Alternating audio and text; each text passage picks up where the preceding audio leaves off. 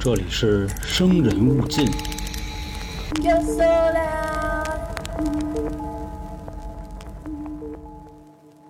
欢迎收听由春点为您带来的《生人勿近》。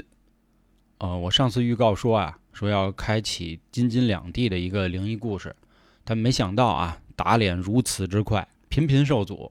很多节目呢，由于某些特殊的原因啊，毕竟要迎来一个大日子，所以呢，总是过不去审核。但是不过咱们的故事还会继续啊，我会想办法挑一些可以说的。所以今天呢，先跟大家聊一点万恶的资本主义国家的故事。咱们身为黄种人，眼睛呢，或者说是瞳孔啊，棕色呀，或者黑色，或者说是深色，都是很普遍的。大家现在想一下，如果连眼白的部分都一样是全黑色，那会是一个什么样的情况呢？那今天我们要说的故事，就是在美国一直流传的一个黑瞳小孩的都市传说。咱们给翻译了一下，挺威风，黑眼魔童啊，听起来真的感觉就是从《西游记》里出来的。这个小孩呢，通常说啊，介于六岁到十六岁之间，相貌平平，这么普通的一个孩子，男孩女孩啊都有，但是绝大部分为男孩，扔在人堆里呢，属于那种看不出什么特别的。但是你仔细一看，你会发现呢，他们身上啊还真有点不一样的东西。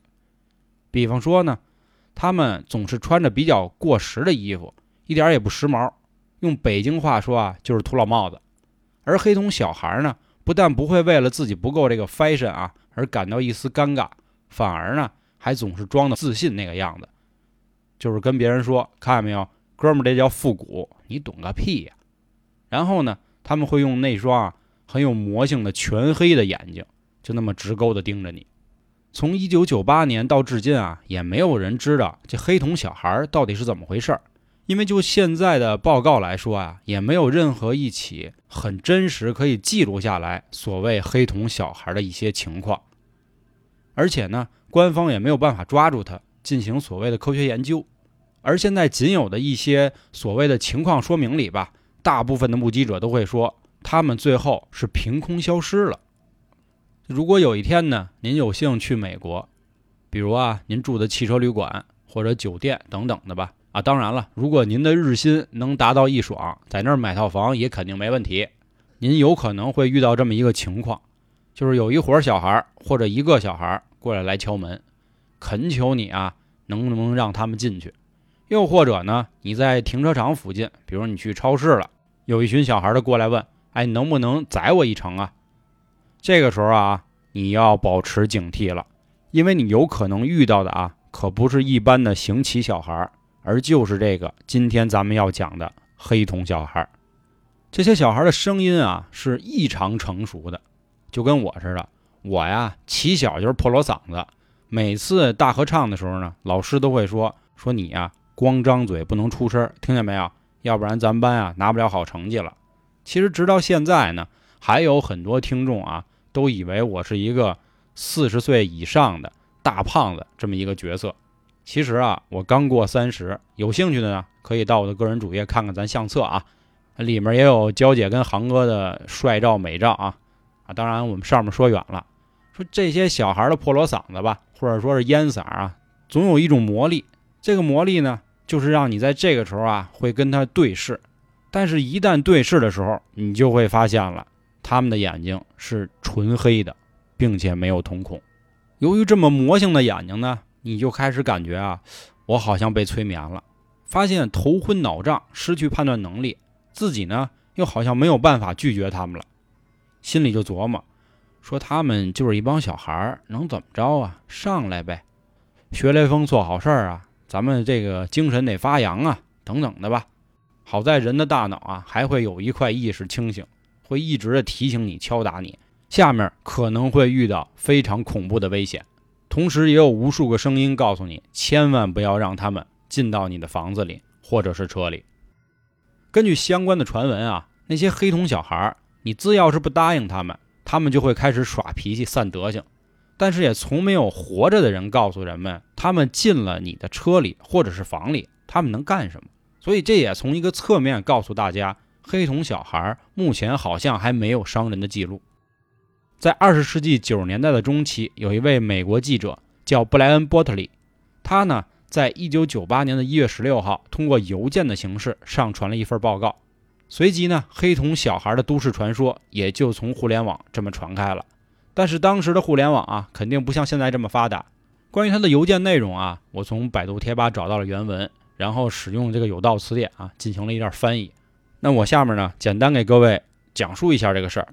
说事情发生在一九九六年的一个夏天，有一天晚上啊，布莱恩去缴纳一个过期的通讯账单，因为着急使，所以大夜里呢，赶紧就开上车，奔着德克萨斯州的一个叫卡米洛特的通讯的地方去交钱。但是到了呢，已经很晚了，人家也下班了，他就心说，要不我把支票啊放在他们的收集箱里，这收集箱呢就很像咱们那种楼房的信箱，他琢磨着。早上一起来，人家刚一上班，肯定会看这个箱子呀。看到我投的支票之后啊，直接可能就给我解冻了。但是由于呢已经下班了，四下很黑，他呢就把车停到了附近啊一个戏院的停车场里，借助戏院上面灯牌的光啊，他在车里开始写支票。这个时候，由窗外突然传来了一阵短促的敲门声，当当当。就这样，当他抬起头呢，看见两个八九岁模样的吧，穿着皮褛子。里面还有帽衫的小孩这俩小孩看起来啊，精气神还特好，气若神闲的，感觉都站了半天了。他呢，下意识的就把车窗摇下来，心说是不是行乞的小孩啊？要不给他们俩零花钱吧？大晚上也挺不容易的。但就在他要掏钱的时候呢，突然浑身啊打了一个哆嗦，从尾巴骨啊就滋溜一下，感觉过电了，尿都快失禁了，就这么一个感觉。其中一名卷发。深肤色的小男孩先说话了，说：“叔叔，我和我小伙伴啊刚看完电影，但是兜里没钱，也没法打车回家了。您看您能不能载我们一段啊？这大晚上的，我怕有拍花子给我们拐卖了。”布莱恩一听这个原因呢，动了恻隐之心，心说啊，这俩小孩啊岁数确实太小了，我刚才有什么可害怕他们的呢？对不对？所以这个时候，刚才的恐惧感也没了。现在浑身充满的呀，都是这个慈父的气场。但正在他马上就要全部放松下来的时候，又琢磨了一下，不对呀，这个点儿这么俩小孩还看电影，怎么没有家大人啊？就在布莱恩犹豫的这一会儿时间里啊，这俩小男孩已经开始不耐烦了，他们就不断的啊小声嘟囔。说不用太长时间，不用太长时间。他们就是小孩，他们也没有枪，他们也没有，他们也没有武器，对不对？没有多长时间，他们只是小孩。就这样一遍一遍的在说。突然在不明原因的一个情况下啊，布莱恩就莫名的感觉啊，他和一个卷发男孩之间的这种联系，或者说这个神的交流啊，突然被打破了，仿佛大梦惊醒。他突然意识到，我操，我现在很危险啊！为什么呢？因为这两个男孩的眼睛没有瞳孔，没有眼白，整个都是黑的。他意识到了这两个人啊，应该根本不是人类，因为人类绝对不可能有那双眼睛。他就开始琢磨，试图呢让自己先冷静下来。我应该怎么拒绝他们呢？我就说不顺路，我说我没多少油了啊，这样我应该就能给他们撅了。再说什么呢？不行，你们报个警吧，让警察叔叔给你们拉回去。就在他琢磨到底用什么理由去拒绝这俩孩子的时候呢，他身体其实已经本能的点着了火，拉上了车窗，并且呢，嘴巴还抖动的说：“对不起，对不起，对不起。”这样的话，呃，但眼睛呢，已经不敢看他们了。事后证明啊，他先前的恐惧还真不是空穴来风。那些男孩对他的态度突然就转变了，一开始是困惑，最后变成了愤怒。那个卷发男孩啊，使劲就砸他玻璃，咚咚咚那么锤。并且发现他怒瞪着那双纯黑色的眼睛，满脸的情绪上都写着愤怒两个字。小孩用他的破锣嗓子咆哮地说：“你不发出邀请，我们不能进来，放我们进来！”布莱恩呢，立刻用尽全身的力气啊，猛踩油门，直接一下就撩了。当时啊，他还害怕说这个怪物会不会追上来，所以一直就看他的后视镜，但发现呢，那两个小孩已经消失的无影无踪了。回到家之后呢，布莱恩就赶紧给他一朋友打电话。他朋友是个灵媒，用咱们的话翻译啊，就是神婆。他只是把刚才啊这两个孩子想上车的这一段跟他朋友说了，还没有提到他们的外貌特征。而这个时候，他的朋友已经意识到了，说这两个小孩是不是没有眼睛，或者说他们的眼睛里全部是黑色。当时布莱恩就慌了，说你怎么知道这事儿啊？随后这神婆就给他讲了一个故事，说在前几天啊，他做过一个梦，梦里呢有几个小孩敲他们家门，他下楼透过猫眼的时候呢，看这些小孩低着头，但是彬彬有礼，希望呢他可以把门打开。期间呢，孩子们反正也换了好多种借口，就是希望可以进去。但是这个神婆呢，就琢磨半天，说这大晚上色的，到底发生了什么呢？这几个小孩干嘛一定要进来呢？但这个时候啊，他就开启了他的能力啊，他突然感觉到门外的几个孩子身上有巨大的邪恶，如果他要开门，他一定会被他们杀死。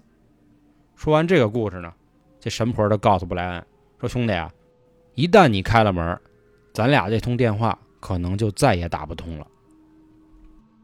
上面呢就是布莱恩的这个发的邮件内容了啊。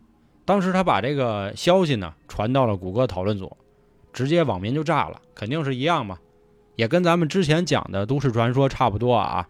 越来越多的人开始爆料了，说大哥这事儿我也遇见过，你听听我的。其中一个最有名的啊，甚至是一条目击传说了，说在美国的佛蒙特州。有一栋老房子里呢，住着这么一对老夫妇。那天晚上，下大雪，就听见有敲门声。透过猫眼一看啊，一个男孩和一女孩。他们说呢，他们是来附近玩的，但由于大雪的缘故呢，他父母的车啊在半路上抛锚了，还要有一段时间才能过来。但是外面又太冷了，能不能让我们进去取取暖？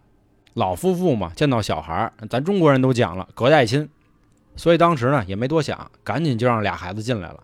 这门刚一开啊，老夫妇养的猫也不睡觉了，跳下来就对这两个小孩哈哈。我不知道养猫的朋友知不知道那个动作啊，叫哈哈，这是证明猫很愤怒、很生气的样子。两个孩子呢就说：“我能不能先用一下洗手间？”这时候老太太发现了，这俩小孩的眼睛啊怎么那么黑呀？但是他还是告诉了洗手间的位置。趁这个机会啊，赶紧跑过去跟他老伴儿说。说他们好像没眼睛啊！话音刚落，整个房子直接停电了。老两口啊，听见浴室那儿传来一阵阵孩子说话的声音：“爸爸妈妈来了。”他们往屋外看啊，发现在他们家车道上站着两个又瘦又高的人，把两个孩子接上车，扬长而去了。而就在这一刻，电力也恢复了。老夫妇啊，四目相对，也没敢再继续讨论什么。一周之后，老夫妇的猫全部失踪，老爷子鼻子啊流血不止。经过医生检查，发现他得了癌症。正所谓是单丝不成线，孤木不成林。在零八年的时候，有个女孩也说了，她也遇到了黑瞳小孩。那天呢，也是一个大清早，听见有人急促的敲他们家门，透过猫眼一看，是几个小孩。他问有什么事儿吗？小孩说呀。我在附近走丢了，我能不能使使您家电话？我想联系一下我爸妈。女孩嘛，自我保护意识稍微强一点。她说：“这样，你告诉我电话号码，我给你拨通之后呢，你戴上我的耳机和他们说就行了。”但是这小孩说：“姐姐，能不能让我进屋？”一开始呢，非常的客气，好像恳求一样。但是这个女孩一直说呀：“啊，门我确实没有办法给你开，咱们就用这个方式吧。”三言两语之后啊，小孩就急了。说你就开个门能怎么着？我才这么小，我又不能把你怎么怎么着啊！你就开开门呗，没完没了的重复。但那个女孩心里想了：你那双纯黑色的眼睛，我怎么敢给你开门呢？这不仅美国有黑瞳小孩啊，英国人说他们也有。英国人还给解释了，说这个黑瞳小孩呢，其实就是怨灵。他们的故事是这样的：说在大城伯明翰的北方啊。曾经有一系列不幸的事件，在一九六五年的时候，有两个五六岁的小女孩分别失踪了，直到隔年之后啊，才发现他们的尸体。一九六七年的时候呢，又有一个七岁的小女孩遭到了绑架，歹徒呢对她实行了强奸，他们把她勒死，并把尸体丢弃在了前两个小女孩被发现的地点附近。杀害七岁小女孩的凶手也很快就被抓住了，他叫雷蒙·莫里斯，当时被判了无期徒刑。最后，他也是死在了监狱里。虽然到目前为止啊，已经过了几十年了，但是人们还是没有办法忘记这个案件，是因为他们总会在城市的各个角落里不经意地看到一个全黑瞳孔的女孩时常出现。上面的传说呢，还被一位英国的超自然题材的作家肯定了这个说法。在一九八二年的夏天，一名十八岁的女孩啊，玛丽和她的朋友去英国伯明翰郊区玩，在最后与朋友分开独自回家的路上呢，玛丽啊需要经过一片大树林。一开始啊，玛丽发现这个树林里总会传来一些窃窃私语和一些咯咯笑的声音，时不常呢，也总感觉树后啊会有一些穿梭的人影。这些人影看起来啊，都是一些小孩。他突然想起了小时候家里人讲的这些恐怖的故事，所以他决定啊，跑快一点，赶紧离开这片是非之地。而就在这个时候，突然传来了一声尖叫：“快救救我！快救救我！”随着声音的方向看过去，玛丽发现啊，有一个小孩像风一样的从这片森林跑到了路边的另一片森林。玛丽一看是个孩子，又听到了他求救的声音。赶紧就追了上去，但是小孩呢，越跑越快，还边跑边喊。玛丽啊，发现自己怎么也追不上，最后小孩就消失的无影无踪了。玛丽很焦急啊，她赶紧快步跑出了这片森林，并找到了附近的医院，报了警。警方接到报警之后啊，也迅速出警，根据玛丽的描述，走进了这片森林里，并进行了大规模的搜索，但最后一无所获。警方呢还翻看了最近的一些失踪人口的报案，但发现呢并没有任何一起儿童失踪案件。这事后，玛丽回忆啊，说当时他已经分不清啊追的到底是男孩还是女孩了，但是依稀的可以记住这个小孩的眼睛好像特别的黑。上面咱们说的那个超自然作者啊，还在2014年真的就去找这个玛丽了，但玛丽呢已经记不起更具体的细节了，只是一个劲儿的在说他那双恐怖的黑眼睛。关于目击到了黑瞳小孩的事件呢，在这几十年里啊，全世界各地都有人声称自己遇到了，但是所谓的证据、照片、视频，哪怕是音频都没有。大部分流传在网上的那些黑瞳照片，就包括咱们今天的封面，都是 PS 闹的，做工很粗糙。不过最近呢，也是随着大家越来越有闲工夫啊，确实也有人试图用一些比较先进的设备去捕捉黑瞳小孩。在2014年的时候，油管上有个人。他说，他就成功拍到了黑瞳小孩的影像。之后，在 Facebook 上呢，有一个专门研究黑瞳男孩的话题，也有一个网友啊上传了一段视频，说自己正跟男朋友车震呢，就偶遇了黑瞳小孩的袭击。不过说真的啊，这哥们都没吓出阳痿，我也是挺佩服的。不过呢，关于吃瓜这件事儿，咱们要多说一句：吃瓜的核心是瓜，关于瓜的真假，其实没有更多的人在意。为什么呢？因为用咱们现在的话说啊，黑瞳小孩啊这个 IP 太火了，因为什么电影啊、电视、游戏、小说哪儿都有它，也因此呢就会有很多人跟风，就跟咱们追热点是一个意思。因为黑瞳小孩的都市传说呀太容易编了，按照咱们小学学的写作文，三要素：起因、经过、结果。起因你在车里或者你在房子里，经过有一小孩敲你们家门或者敲你窗户，想要进去或者是想要搭车，结果你发现他眼睛是黑的跑了。那下面啊，咱们也去脑补一个情形：有一天你在家，这个时候啊，啪啪啪，听见有人打门，你问谁呀？外面说快递。当你兴高采烈的开门后啊，发现快递员的眼睛是黑色的。好了，今天的故事就到这里。如果您也有类似的遭遇，请添加微信“春点二零一九”，春点是汉语拼音，我们会拉您进群。另外啊。再说一句西米团的事儿，我们目前不仅年费很实惠，在连续包月的首月呢也是非常划算的，综合下来和年费是一样的。所以在这里呢，也希望各位的多多支持了。最后再次感谢各位的收听，拜拜。